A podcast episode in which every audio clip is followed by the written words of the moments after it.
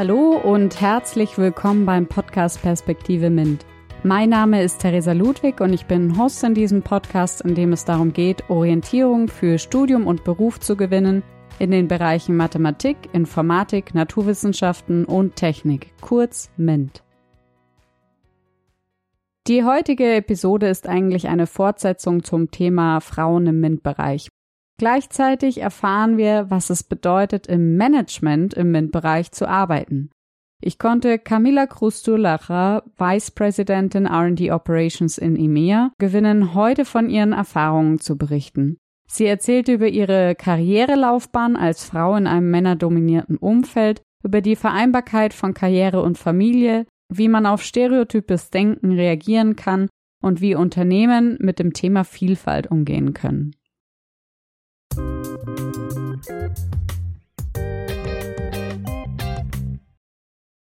Hallo Camila, herzlich willkommen beim Podcast Perspektive MINT. Vielen Dank, dass du dir heute die Zeit nimmst und mir und den Zuhörenden von deinen Erfahrungen und natürlich auch deinem Karriereweg berichtest. Zudem sprichst du ja häufig auf verschiedenen Plattformen, zuletzt im Women in Tech Summit, über verschiedene Themen in Bezug auf Frauen im MINT-Bereich und Daher bin ich heute ganz besonders gespannt, was du vor allem auch den jungen Frauen, die sich überlegen, in den MINT-Bereich zu gehen oder im MINT-Bereich vielleicht schon arbeiten, mit auf den Weg geben kannst. Ja, vielen Dank für die Einladung. Ich freue mich auch sehr, hier zu sein. Ich hatte schon deinen Podcast vorher gehört. Meine Kinder müssen das auch hören. Ich hoffe, dass sie im MINT-Bereich ihre Fächer auch aussuchen. Und ich finde es einfach toll, was du machst. So vielen Dank, nicht nur, weil ich hier bin, aber ich, ich glaube insgesamt, ist es so wichtig, dass wir mehr über MINT sprechen und dass mehr Frauen sich für MINT begeistern. Vielen Dank. Ja, ich werde wie immer meine Interviewgäste kurz zu Beginn unseren Zuhörenden vorstellen. Deswegen kurz zu dir, Camila. Du bist gebürtige Brasilianerin, hast deine universitäre Ausbildung gestartet mit einem Bachelor in Chemie an der Universität Unicamp in Campinas.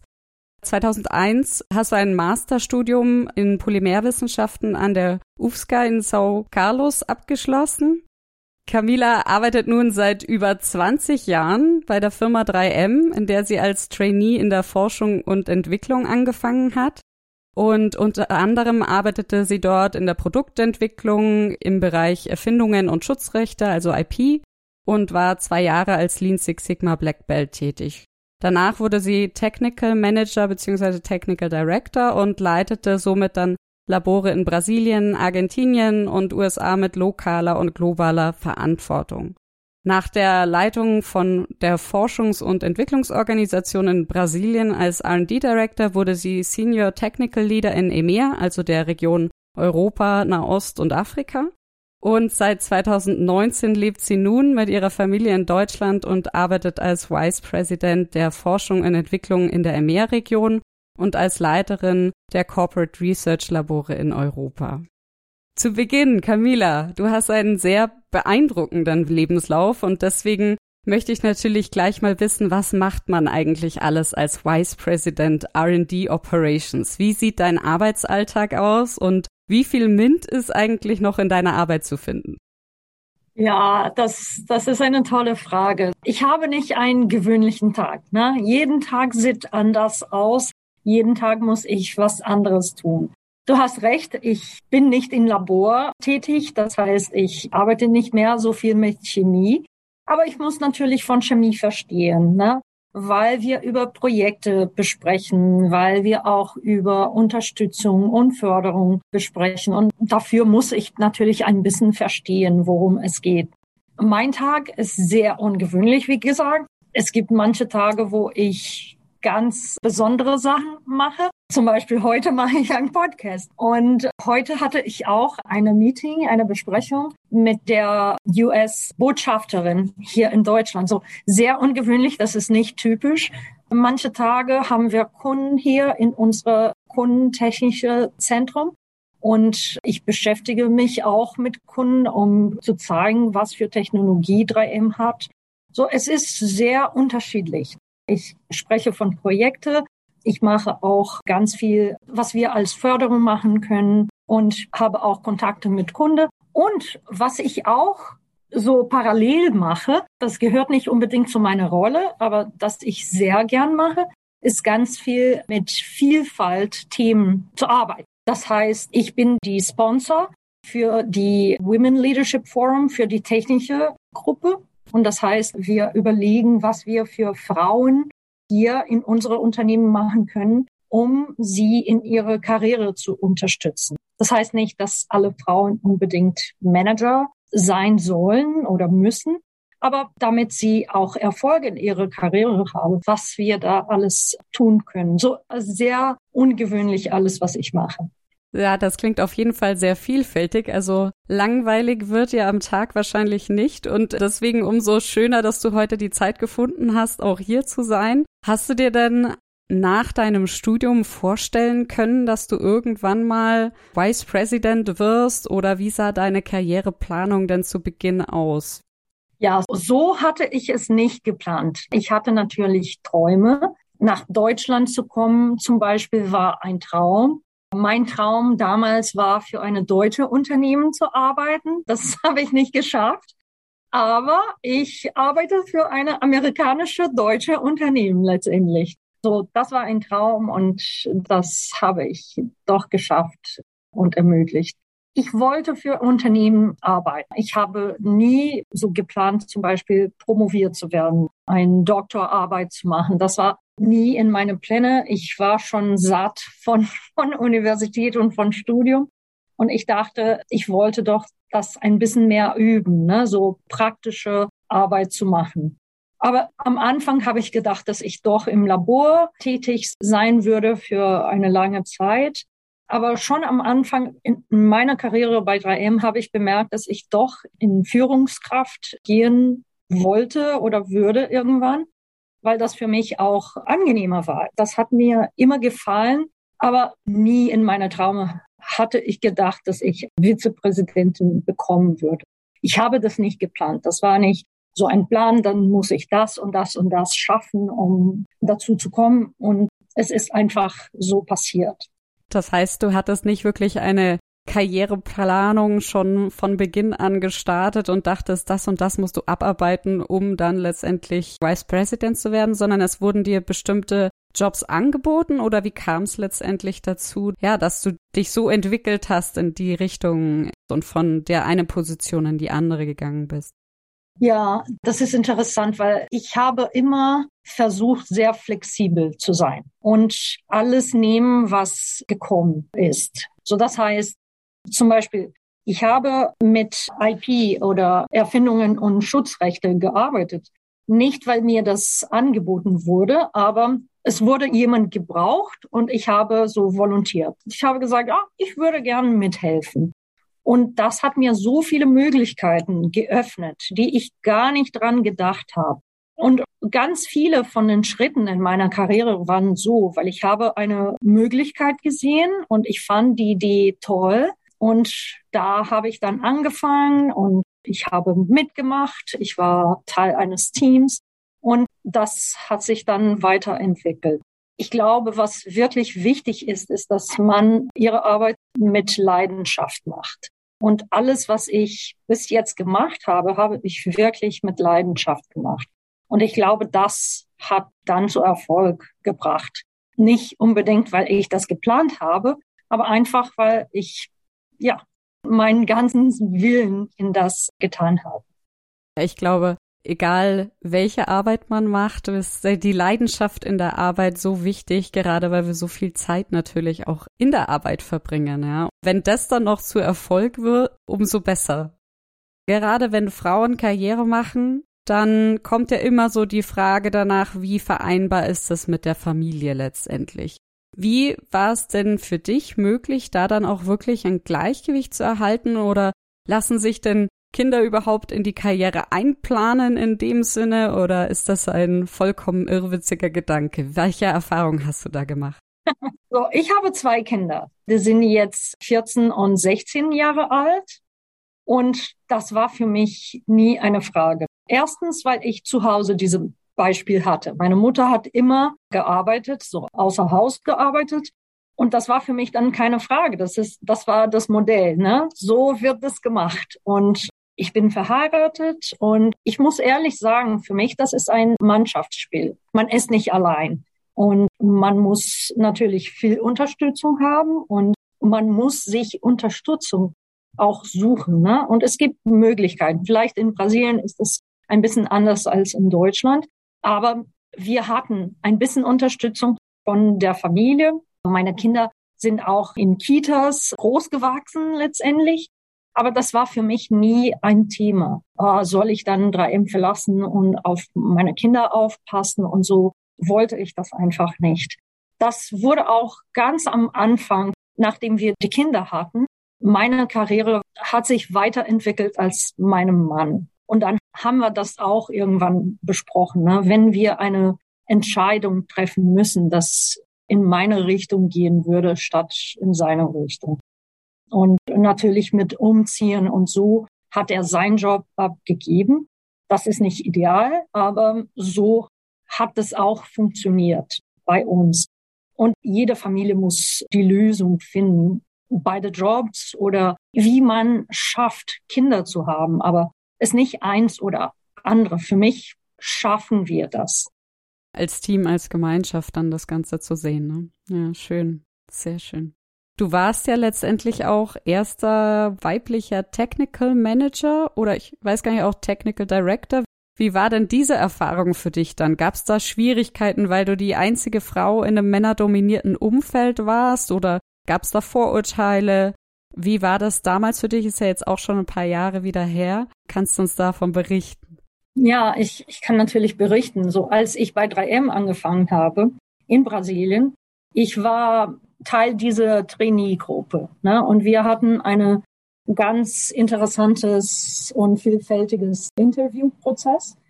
Und alle technischen Manager an der Zeit waren Teil von diesem Panel. Ne? Die haben uns befragt und so. Und das war sehr, sehr schwierig, muss ich ehrlich sagen.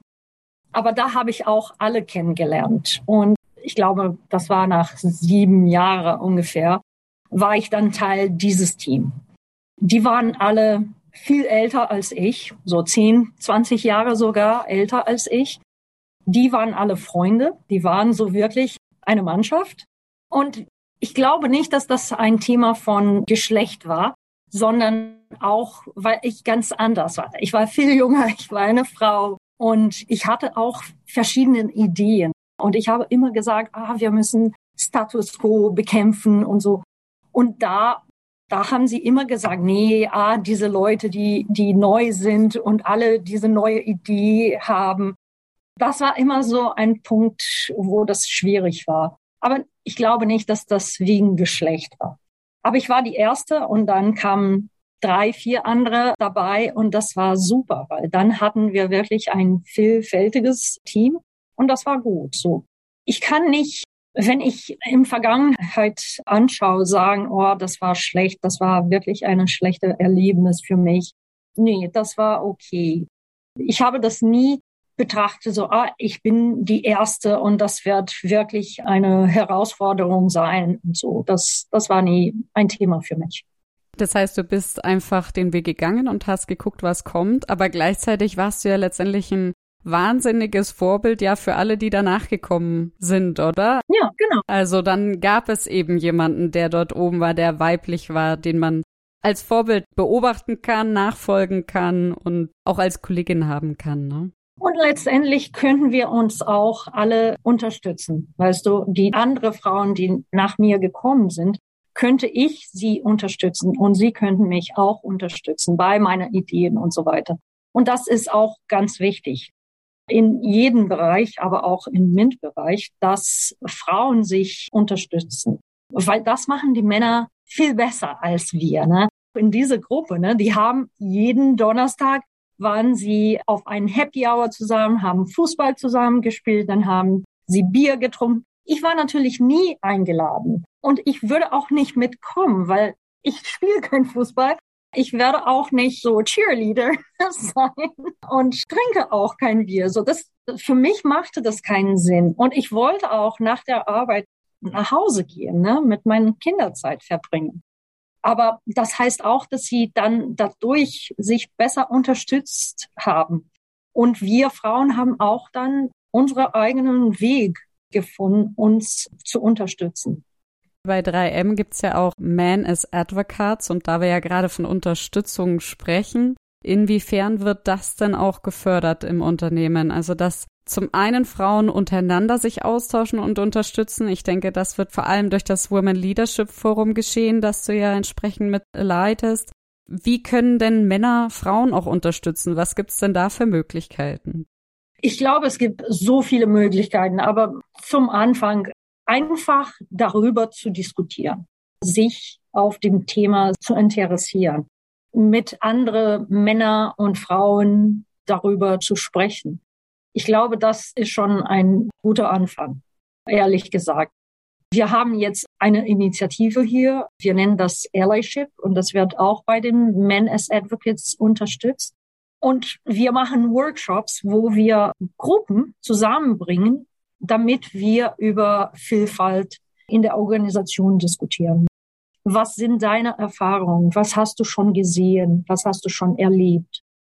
Einfach bei diesen Mitteilungen, wenn die Leute mitteilen ihre Beispiele, das hilft schon viel. Einfach dran zu denken. Was ist meine Erfahrung damit? Habe ich schon solche Sachen selbst gesehen und habe ich nichts dann gesagt? Wie kann ich dann vielleicht anders machen, wenn das wieder passiert? So eine Situation, wo zum Beispiel über Frauen schlecht gesprochen wird oder so. Zum Beispiel, ich bin eine Trainerin in diese Workshops, Facilitator von diesem Workshop. Und ich habe ein Beispiel gebracht letztes Mal, dass manchmal zum Beispiel, wenn wir über Karriere sprechen für Frauen ne, oder für Männer, egal, aber manchmal diskutieren wir, oh, es gibt eine internationale Position. Wer wäre dafür geeignet? Und manche Leute sagen, ah, aber das ist eine Frau, sie hat gerade Kinder gehabt oder sie hat kleine Kinder, sie ist verheiratet, vielleicht kann ihr Mann nicht reisen oder nicht umziehen. Und ja, dann überlegen wir nicht mehr über Frauen und denken nur über Männer. Na, und was ich immer sage ist, hast du diese Frauen gefragt? Vielleicht hat sie so eine Situation in ihrer eigenen Familie, dass das erlaubt, wie das bei mir war. Einfach die Frage zu stellen, finde ich, dass sehr wichtig ist. Du hast gerade beschrieben, dass ja häufig so stereotypisches Denken einfach an der Tagesordnung ist oder eben man vielleicht den einen oder anderen blöden Spruch als Frau mal hört. Was wäre denn dein Vorschlag, wie man als Frau dann damit umgehen könnte oder wie man darauf reagieren sollte? Ich mag keine Konfrontation und ich glaube auch, dass das nicht die Lösung ist. Wir werden nicht die Leute schulen, wenn wir sie konfrontieren. Dann werden sie sich schützen und das hilft nicht. Was ich immer mache, ist einfach fragen, warum? Warum ist das relevant für diese Besprechung? Ich werde eine ganz blöde Beispiel sagen, was für mich wichtig ist, weil, wie du siehst, vielleicht die, die Hörerinnen werden das nicht sehen aber man kann mich auch im LinkedIn finden. Ich habe graue Haare. Und bevor ich mich entschlossen habe, meine graue Haare wirklich zu haben und nicht mehr zu färben, war ich in einer Besprechung mit meiner Kollegen, die andere Direktorin in Brasilien. Und eine von unseren Kollegen hat dann über eine Politikerin gesprochen und hat gesagt, oh, das ist so unglaublich, dass sie ihre Haare nicht färbt und sie ist so eine bekannteste Figur und sie sollte besser aussehen. Und ich habe dann einfach die Frage gestellt, warum ist das relevant, wie sie aussieht für die Arbeit, die sie leistet? Und da gab es keine Antwort, weil das ist überhaupt nicht relevant. Und ich glaube, einfach bei Fragen stellen kann man das schon ein bisschen ändern. Also einfach zurückfragen, warum oder den Grund hinterfragen. Ja, weil dann überlegt man, warum man darüber gedacht hat. Aber sie, sie kann nicht reisen. Warum? Aber weil sie eine Familie hat. Hast du ihr gefragt? Nein. Okay, dann vielleicht sollten wir erstmal fragen, ob sie Interesse hat, ob das möglich für sie ist, statt einfach zu, zu denken, das ist so. Ne? Ja. Viele Leute betonen ja gerne, dass es deutliche Unterschiede gibt im weiblichen und im männlichen Verhalten oder beispielsweise auch im Führungsstil. Kannst du da das bestätigen? Gibt es hier überhaupt Unterschiede? Wie ist da dein Empfinden? Weil ich glaube, manche Frauen haben so die Vorstellung, dass sie nur durch scheinbar männliches Auftreten eigentlich erst Karriere machen können. Vielleicht, weil sie sonst auch nicht gefragt werden oder ähnliches. Ja, vielleicht sind das andere Themen, warum dann letztendlich der Fokus wieder auf die Männer gerät. Ja, ich glaube, das geht wieder in den Stereotypen, ne? wenn wir über solche Vorstellungen sprechen. Frauen führen so, Männer führen äh, so, weil wir uns immer noch an den Stereotypen fokussieren. Ich glaube, was ich selbst sehe, ist, dass die Männer trauen sich mehr. In Karriere trauen sie sich mehr als Frauen. Frauen haben immer so Gedanken. Bin ich wirklich gut dafür? Bin ich vorbereitet dafür? Und Männer haben solche Fragen nicht. Wenn du eine neue Stelle hast und du hast da zehn Punkte, man muss das und das als Erfahrung haben, man muss das und das studiert haben oder diese Kurse gemacht haben und so. Männer schauen da und wenn sie drei, zwei von den zehn haben, bewerben sie sich. Frauen, wenn sie neun haben, überlegen sie immer noch, weil sie sagen, ah, aber ich habe diese nicht. Und das müssen wir ändern. Selbst müssen wir ändern und wir brauchen auch dafür Sponsors, Unterstützer, die uns sagen, nein, geh einfach, versuch einfach. Für mich die Unterschied liegt äh, daran und nicht, wie Leute führen oder wie Leute ihre Arbeit machen. Ich glaube, da gibt es meiner Meinung nach nicht so viel Unterschied. Gibt es dann aber allgemein, wenn man sagt, vielleicht haben ja ein paar Zuhörerinnen und Zuhörer das Interesse, in eine Führungsposition einzusteigen, irgendeine Führungsqualität oder ein Tipp, ein Skillset, das du empfehlen kannst, wo man dran arbeiten kann oder wo man vorbereitet sein muss, weil das auf jeden Fall gefragt ist, unabhängig ob Mann oder Frau? Ja, für mich, was wichtig ist, und das habe ich auch mit vielen Kollegen gesprochen, die auch manchmal irgendwann über solche Interesse gesprochen haben, man muss gern mit Menschen arbeiten, weil meine Arbeit heutzutage ist viel mehr mit Menschen umzugehen und über ihre Probleme zu sprechen, um sie zu unterstützen, als wirklich allein meinen Job zu machen. Wer ein Forscher ist, ein Wissenschaftler ist, im Labor arbeitet, man muss nicht unbedingt mit anderen Menschen umgehen. Natürlich ist es viel besser, wenn man in Teams zusammenarbeitet, aber es geht. Aber ich habe auch manche Kollegen gesagt, irgendwann bist du auch Psychologe, ne? Therapeute, ne? weil du, du wirst alle diese Probleme hören und du musst wirklich Geduld haben und zuhören und dann auch helfen. Und wenn man das nicht mag, dann würde ich wirklich keine Führungsposition empfehlen. Das ist ein sehr gutes Stichwort. Was ich gerade jetzt sogar vor zwei Tagen mit einer Kollegin äh, besprochen hatte, war das Thema Authentizität in höheren Führungspositionen. Also, dass man manchmal so beobachtet, dass durch dieses ganze Streben nach Karriere und durch die entstehenden Hierarchiestrukturen eigentlich, dass manche sich vorstellen, dass man eigentlich sein Verhalten anpassen muss, dass man mehr am Schluss Arbeits- und Verantwortungsposition wird und sich vielleicht sogar selbst verliert. Wenn du jetzt sagst, du bist eher Psychologe und musst viel mit Menschen sprechen, würdest du das dann bestätigen oder siehst du das in deinem Umfeld? Ich empfinde dich jetzt als sehr authentisch. Du teilst deine Erfahrungen offen mit vielen Menschen. Du bist nahbar und trotzdem sehr erfolgreich in deinem Wirken. Aber manchmal wirken gerade in extrem hohen Positionen die Manager dann so unnahbar wo man sich überlegt, was steckt da für eine Person dahinter? Hat da Kollegialität Platz? Was sind da deine Ansichten zu diesem Thema? Es gibt so verschiedene Menschen. Ne? Danke, dass du sagst, ich bin authentisch. Ich versuche auch wirklich authentisch zu sein und meine Meinung frei zu sprechen. Und wenn ich mit Kollegen und mit jüngeren Kollegen spreche, ich werde viel eingeladen, um über meine Karriere zu sprechen. Ich sage immer, es gibt keine verbotenen Themen. Ich finde, es ist wirklich wichtig, dass ich über meine Karriere oder über mich selber sprechen kann. Hier genauso, ne? Das, es gibt kein verbotenes Thema. Aber es gibt auch natürlich Leute, die ihre persönliche Agenda haben. Und das sind unterschiedliche Personen. Ich kann nicht sagen, dass einer mehr erfolgreich sein wird als der andere, weil es gibt beide Sorten von Leuten. Ne? Aber ich finde, es ist mir angenehmer, mit authentischen Leuten zu arbeiten, als diese, die man schon merkt, dass sie ihre eigene Agenda haben, die sehr personal ist und nicht wirklich für das Gute des Unternehmens ist oder von den Mitarbeitern. Für mich wirklich, ich bin nicht froh, wenn meine Mitarbeiter nicht froh sind. Oder natürlich hat man Schwierigkeiten. Natürlich ist nicht alles perfekt, wie man wünscht. Aber ich finde es wirklich wichtig, mit Leute zu sprechen und Leute zu verstehen. Auf jeden Fall, ja.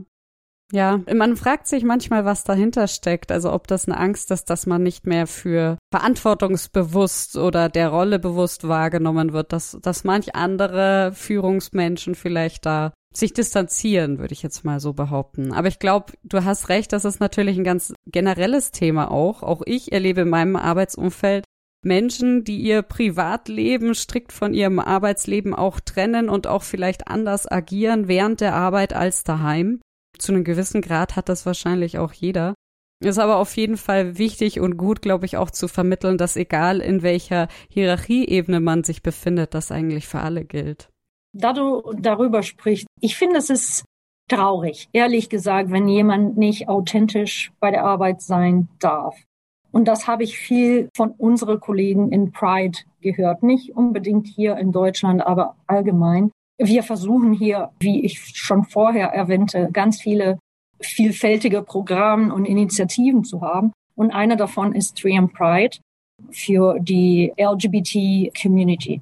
Und ich habe mehrmals von, von Leuten gehört, dass sie wirklich nicht sich selbst sein dürften bei der Arbeit, weil sie Angst hatten. Und bei 3M versuchen wir wirklich, das zu vermeiden, um zu sagen, dass alle hier willkommen sind. So für mich, egal was das Thema ist, wenn die Leute sagen, ich darf nicht bei meiner Arbeit sein, wie ich zu Hause bin. Ich finde es traurig, weil letztendlich verbringen wir so viel Zeit bei der Arbeit und man muss wirklich viel Kraft nutzen, um jemanden anderen zu sein weißt du, acht Stunden pro Tag bei der Arbeit. Und ich finde, das ist, das ist traurig. Und das, das ist auch bestimmt schwierig. Und verbraucht man bestimmt viel Energie, das zu leisten, weißt du? Was können denn dann die Unternehmen letztendlich tun, um sowas zu vermeiden oder eben Chancengleichheit zu fördern und so weiter? Was gibt es eine Möglichkeit von Unternehmensseite aus, da vielleicht ein Arbeitsumfeld zu bieten, ja, das letztendlich zu verhindern?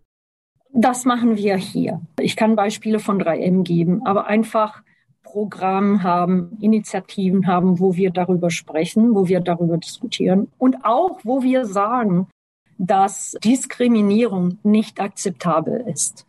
Wir sagen hier, dass jeder soll sich selbst sein, soll sich selbst bei der Arbeit präsentieren und Diskriminierung ist nicht akzeptabel.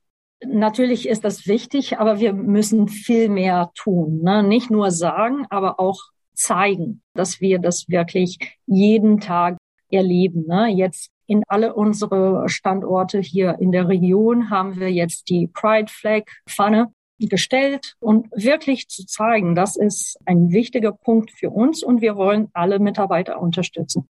Aber das geht viel weiter. Ne? Das kann Geschlecht sein, das kann Sexualorientierung sein. Das kann auch verschiedene Älter sein. Wir wollen alle diese Vielfalt bei der Arbeit haben. Besonders, weil wir mit Innovation arbeiten. Wenn wir eine, der Teil dieser Bevölkerung einfach eliminieren und sagen, die wollen wir nicht bei unserer Arbeit haben, auch die Kreativität und die Ideen, die aus diesem Bereich kommen, werden wir nicht bekommen.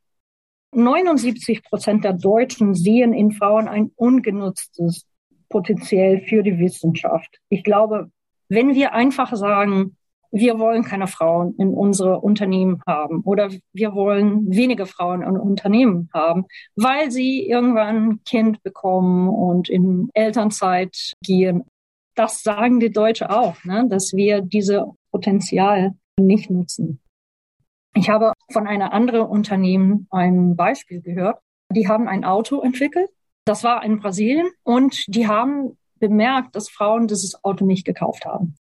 Und warum ist das? Warum wollen Frauen unsere Autos nicht kaufen? Und dann haben sie bemerkt, dass sie einen Designfehler im Auto hatten. Nicht, nicht unbedingt ein Fehler, aber für Frauen war das Auto nicht angenehm, weil sie den Feuerlöscher unter den Fahrersitz gestellt hat. Und das war für Frauen nicht, nicht geeignet oder nicht gut genug, weil wir ganz viele Leggings zum Beispiel nutzen und diese Feuerlöscher hat das dann natürlich nicht dazu gepasst. Und was sie dann letztendlich verstanden haben, ist, dass ihre eigene Ingenieurgruppe nur Männer hatten. Und jetzt haben sie auch Frauen in diese Designgruppe äh, eingestellt, weil natürlich, wenn du nicht Frauen hast, dann hast du auch keine Person, der über diese, diese Probleme, die Probleme mit diesen Kunden versteht letztendlich. Das ist natürlich auch für uns wichtig. Wir wollen mit alle unsere Kunden sprechen können. Und wenn wir sagen, wir haben keine Frauen, dann verstehen wir auch nicht die Frauen, die unsere Kunden sind.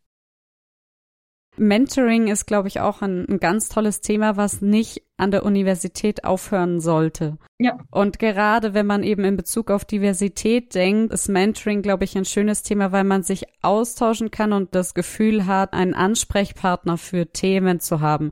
Gerade in so einem großen Unternehmen geht man vielleicht dann mit seinen Problemen oder denkt, man geht mit eigenen Problemen in der Masse unter. Deswegen die Frage, hast du Mentorprogramme gemacht oder warst du Mentee äh, damals zu Beginn? Nein, Mentee bin ich nie gewesen. Na, das hat mir gefehlt. Ich wollte immer Mentoren haben, aber irgendwie hat das nie geklappt. Ich habe Coach gehabt, aber das ist was anderes. Ne? Mentor ist, ist mehr, wenn man über Karriere sprechen, so allgemein und größeren Themen spricht. Coach ist sehr spezifisch für deine Arbeit dass jemand dich unterstützt, wirklich bei deiner Arbeit etwas zu leisten, etwas zu schulen. Sehr spezifisch. Das habe ich gehabt, aber Mentor habe ich nicht. Aber nichtsdestotrotz habe ich sehr viel Mentoring gemacht bei 3M als Mentor. Ich habe schon seit lange, schon seit Jahren und ich habe jedes Jahr wenigstens, ich weiß nicht, fünf, sechs verschiedene Mentees das nimmt auch ein großer Teil meines Arbeits, weil ich treffe mit meinen Mentees wenigstens eine Stunde pro Monat über ihre Karriere zu diskutieren. Und das ist sehr unterschiedlich. Es gibt Personen, die ganz bestimmte Themen haben, so zum Beispiel, wie kommuniziere ich besser? Und dann werden wir darüber diskutieren, wir werden das bearbeiten. Ich kann sie auch helfen bei Präsentationen zum Beispiel, dass sie eine Präsentation mir vorher zeigen und wir können dann besprechen, na, vielleicht hier ein bisschen, solltest du ein bisschen anders machen oder was anderes sagen und so weiter. Das kann ich unterstützen. Und manche Leute haben auch größere Themen. Ne? Was gibt's nächst für mich? Oder ich möchte mehr über Forschung und Entwicklung verstehen, weil sie in andere Bereiche sind, aber viel mit Forschung und Entwicklung tun und sie wollen besser verstehen. So, es gibt so viele verschiedene Themen und wir haben verschiedene Programme auch. Wir haben bei die Women Leadership Forum haben wir ein Programm. Wir haben globalen Programme. Wir haben lokale Programme. So wer wirklich einen Mentor sucht, kann überall bei 3M finden. Ne? Es gibt auch eine Website zum Beispiel, und das war eine meiner Erfahrungen. Ich habe in mein Profil geschrieben, dass ich open für Mentoring war und hat mich jemand äh, angeschrieben und gesagt, oh, ich habe dein Profil gesehen. Ich fand es sehr interessant. Ich glaube, wir haben ganz viel gemeinsam und vielleicht könnten wir reden. Und das war auch für mich sehr interessant. War eine sehr jüngere Dame bei 3M. Und ich habe so viel gelernt. Und das ist auch die Erfahrung, dass ich mit Mentoring habe, dass es nicht nur unterstützen, aber auch so viel lernen. Ich lerne so viel von Leute. Ne? Ich verbreite mein Network und ich lerne, was die, die Probleme in der Organisation auch sind. Ne? Und das hilft mir auch in meine Programme, wenn ich etwas entwickeln muss, zu denken, okay, ich weiß, dass da ein Problem liegt und vielleicht könnten wir auch etwas Bestimmtes für, für dieses Thema entwickeln. Ja, Camila, wir sind schon kurz vor Abschluss unseres Interviews und ich habe wie immer zwei Abschlussfragen noch im Gepäck. Die erste davon ist, wo siehst du denn die Herausforderungen der Zukunft, gerade für Frauen im MINT-Bereich, aber auch für die Unternehmen zu diesem Thema? Ja, 3M hat eine Studie beauftragt. Eigentlich in den letzten fünf Jahren haben wir diese Studie gemacht. Das heißt State of Science Index. Dadurch wollen wir verstehen, was die Leute über Wissenschaft denken. Eine der Fragen, die sehr interessant ist, ist, dass laut dieser Studie 84 Prozent der Deutschen sind der Meinung, dass mehr dafür getan werden sollte, junge Frauen und Mädchen für eine Ausbildung und oder Studium in einem MINT-Fach zu ermutigen und anschließend dort zu halten. Ne? Das heißt, das wissen wir. Alle denken dran. Es ist auch interessant, in der gleichen Studie haben wir gesehen, dass ein Viertel der Befragten in Deutschland ist derzeit in einem MINT-bezogenen Beruf beschäftigt, so ganz wenig, würde ich sagen. Und unter denjenigen, die derzeit nicht im MINT-Bereich tätig sind, haben jedoch nur 21 Prozent eine Karriere in einem MINT-Bereich in Betracht gezogen. Das heißt, wir müssen wirklich mehr machen. Ne? Heutzutage haben wir ganz wenig Frauen. Ich habe hier die Zahlen von dem Wintersemester 2020, 2021. Da waren 350.000 weibliche Studierende im MINT-Bereich und 750.000 äh, Männer. So, das heißt, es, es gibt noch Platz, es gibt noch Möglichkeiten. Für mich, das ist die große Herausforderung, wie wir auch die jüngere Generation inspirieren und fördern, dass sie ein Studium im MINT-Fächer ausüben. Ne? Und ich glaube, wir müssen alle damit helfen. Regierung sollte sich damit beschäftigen. Die Bevölkerung, die Schulen, ich glaube, dass die haben auch eine ganz wichtige Rolle zu spielen. Und Unternehmen wie 3M, ne? Und da machen wir ganz viel mit. Ja, ich glaube, das sind ganz wichtige Zahlen, die wir letztendlich da hören, aber auch einfach wichtig darüber zu sprechen, weil ich es ähnlich wie du als ganzheitliche Herausforderung sehe, ja, wo wir nicht als Einzelpersonen, nicht nur als Unternehmen, auch mit dem Staat, der Politik wirklich einen ganzheitlichen Ansatz probieren. Ich weiß, es gibt unterschiedlichste Initiativen, um Frauen im MINT-Bereich zu fördern oder ähnliches. Aber ich glaube, alleine damit hat es sich ja manchmal auch nicht getan. Ja, ich glaube, man muss vielleicht auch mehr dahinter sehen, beispielsweise, was für systemische Ansätze man in Unternehmen braucht oder welchen Support die Politik anderweitig liefern kann. Und ich glaube, das sind sehr, sehr viele verschiedene diffizile Themen, die letztendlich angegangen werden müssen, ja.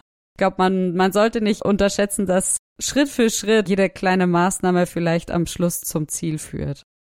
Ja, wenn ich noch etwas erzählen darf. Ich fand das sehr lustig. In unserer Studie dieses Jahr 39 Prozent der Deutschen stimmen zu, dass Wissenschaft für ihren Alltag sehr wichtig ist. Das heißt, 60 Prozent der Deutschen glauben nicht, dass Wissenschaft für ihren Alltag sehr wichtig ist. Erstens, diese Leute haben diese Studie, diese Befragen durch ihre Handys oder ihre Computers geantwortet. Das ist sehr lustig. Das heißt auch, dass wir haben eine Möglichkeit oder es ist nötig, dass wir zeigen, wie viel Technologie aus der Wissenschaft stammt. So Computer, Handy, Kaffeemaschinen, sogar Kaffeemaschinen oder Autos. Alles, was man zu Hause hat von Technologie, kam aus irgendeinem Wissenschaftsbereich. Und da haben wir wirklich eine Wissenslücken. Und wir werden das nur lösen, wenn wir mehr Kenntnisse über Wissenschaft haben, wenn wir mehr Leute im MINT-Bereich haben. Klare Worte und ganz wichtig, ja. Meine letzte Frage an dich ist, was würdest du rückblickend deinem eigenen Ich zum Zeitpunkt zu Beginn deiner Karriere mit auf den Weg geben, wenn du jetzt von deiner Erfahrung aus nochmal mit dir selbst sprechen könntest? Ich würde mir selbst sagen, mach dir nicht so große Sorgen, mach dir nicht so große Sorgen, alles wird gut. Ich war immer besorgt, ob ich alles richtig gemacht habe ob ich was anderes machen sollte. Und es hat alles gut geklappt. Ich habe von einem Anfang erzählt, ich war sehr flexibel und ich habe andere Wegen genommen und das war okay. Aber ich habe immer Angst gehabt, dass ich was Falsches gemacht hätte oder dass ich was anderes machen sollte. Und so. Und das würde ich mir selbst sagen. So, keine Sorgen, es wird, es wird alles gut. Sehr schöne abschließende Worte. Perfekt. Ja, liebe Camilla, vielen herzlichen Dank, dass du uns heute einen Einblick in dein Leben und in deine Arbeit gegeben hast. Und ich glaube, dass wir heute durch dich ganz viele neue Perspektiven gewinnen konnten. Und ich, ich hoffe, nee, ich bin eigentlich fest überzeugt davon, dass viele Frauen durch deine Tipps und auch klaren Worte bestärkt wurden, dass der MINT-Bereich auch für sie spannend sein kann, ob jetzt im Labor oder im Management. Und ich weiß, dass es auch einige weitere Videos oder glaube ich auch Podcasts gibt, in denen du deine Erfahrungen geteilt hast. Vielleicht gibt es ja die Möglichkeit, dass wir ein paar von denen verlinken für diejenigen, die noch mehr hören wollen. Ja. Ansonsten vielen Dank für deine inspirierenden Worte und natürlich auch dafür, dass du dir die Zeit fürs Interview genommen hast. Vielen Dank. Das war wirklich für mich eine neue Erfahrung. Das habe ich noch nie auf Deutsch gemacht. Das war sehr lustig auch eine große Herausforderung für mich. Aber ja, vielen Dank. Du hast auch sehr viel geholfen. Vielen, vielen Dank.